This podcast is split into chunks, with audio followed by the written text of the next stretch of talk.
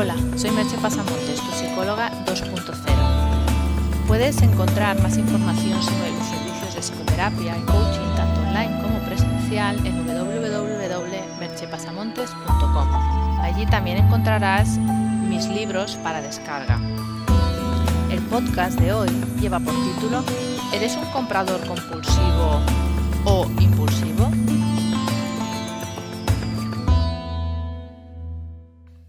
Estoy casi segura que vas a responder que no a mi pregunta, pero antes de estar tan seguro de que no eres un comprador compulsivo o impulsivo, lee este artículo, porque se calcula que la prevalencia en España del trastorno de compra compulsiva, o también llamado adicción a las compras, sería de unas 400.000 personas, el 90 de las cuales serían mujeres.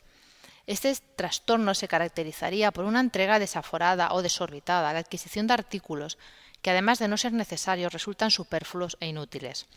Pero antes de que te asustes, vamos con los criterios diagnósticos.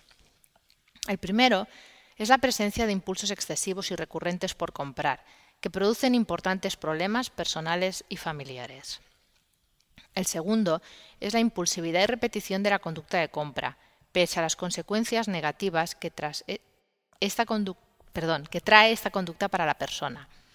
El tercero sería la organización de la vida alrededor del hecho de comprar. El cuarto, la necesidad urgente e irreprimible de comprar. El quinto, intentos fracasados de controlar los gastos. El sexto, la existencia de consecuencias negativas tangibles de comprar excesivamente, como agotamiento marcado, deterioro social o laboral y problemas financieros o familiares. Y el séptimo, sentimiento inicial de satisfacción que luego transmuta en sentimiento de culpa por no haberse podido resistir a hacer la compra. Es obvio que no todos los criterios tienen igual importancia y con que, se cumpliera alguno de ellos, como por ejemplo los impulsos excesivos y recurrentes por comprar que generan problemas personales y familiares, ya podríamos hacer un diagnóstico. Pero como siempre, los trastornos los ha de diagnosticar un profesional. Esto es solo para servirte de primera orientación. Lo importante es que se entienda que el comprador compulsivo es un enfermo y no un caprichoso o una persona frívola. De lo que no nos libramos la mayoría de nosotros es de la compra por impulso. Se considera compra por impulso todo aquello que compramos que no teníamos previamente planificado en una lista. Se calcula que cuando vamos al supermercado el 50% de la compra es por impulso. Esto es fácil de entender si sabemos que comprar activa los circuitos de recompensa cerebrales. Estos circuitos nos sirven para procurarnos las necesidades básicas como hambre, sed y sexo, pero también para procurarnos placer. Por eso no es de extrañar que las conductas que activan estos circuitos de recompensa tiendan a repetirse, y eso sucede en la compra por impulso. Hemos de pensar que vivimos en una sociedad de consumo, en la cual uno de los pilares es obviamente que consumamos. Toda la publicidad y el marketing está dirigida a que nos apetezca comprar, a que se desencadene ese impulso. Hemos de ser conscientes de que una gran parte de las cosas que compramos no las necesitamos, y posiblemente las hemos comprado por impulso, Comprar, al activar los circuitos de recompensa, nos hace sentirnos bien. Puede compensar, aunque sea de manera artificial, carencias afectivas, la baja autoestima o el hecho de haber tenido una decepción o disgusto. Si se hace de manera puntual, esto no tiene por qué causar ningún problema, pero si es una de las formas preferidas para salir de las emociones negativas, eso puede llegar a ser problemático o muy problemático. Por eso hay que aprender a no caer en el consumismo, a simplificar y aprender a vaciarse. No estoy diciendo que ser un comprador impulsivo lleve necesariamente a convertirse en un comprador compulsivo, pero es un primer paso.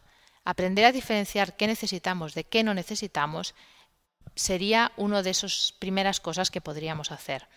Y adquirir otras habilidades para lidiar con nuestros conflictos emocionales que no pasen por ir de compras. Si te has reconocido en algunas de estas conductas, piensa que puede solucionarse con el tratamiento adecuado.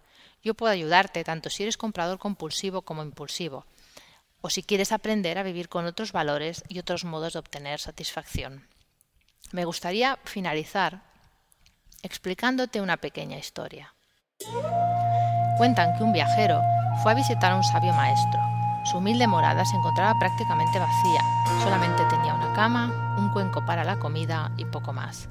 El visitante observó sorprendido esa austeridad y le preguntó ¿Cómo es que vives con tan poco?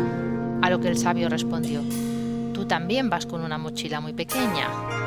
Ante estas palabras el viajero alegó, pero es que yo estoy de paso, estoy viajando. Y el maestro añadió, yo también.